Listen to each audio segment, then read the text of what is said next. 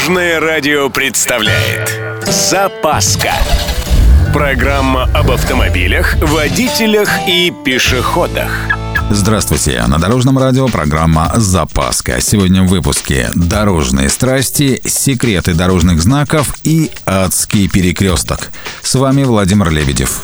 Поехали!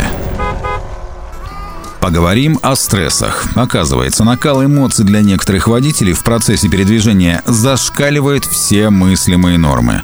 Проблема настолько серьезна, что оценить ее взялись ученые из Массачусетского технологического института. Для тех, кто не в курсе, это не Британия, так что выводам доверять вполне можно.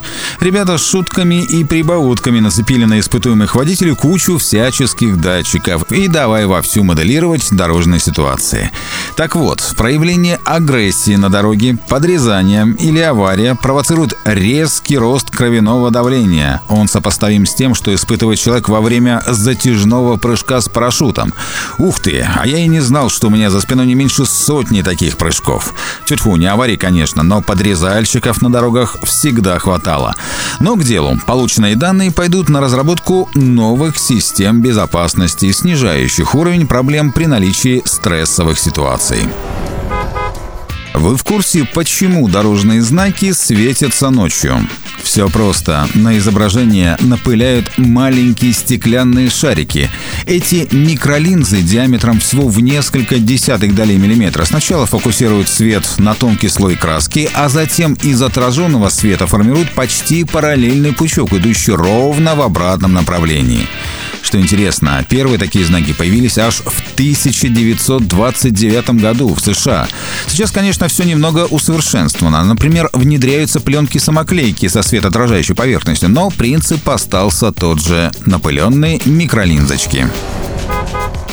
Не то чтобы кстати, но интересно. Один из самых сложных в мире перекрестков находится в Великобритании. Называется Magic Roundabout. Этот, ну я не знаю, монстр что ли, был построен в 1972 году и состоит из пяти мини-каруселей, расположенных по окружности. Перед перекрестком находится карта проезда, в которой, правда, даже не все британцы научились разбираться.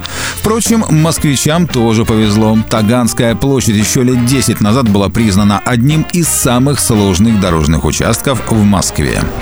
На этом у меня все. С вами был Владимир Лебедев и программа «Запаска» на Дорожном радио.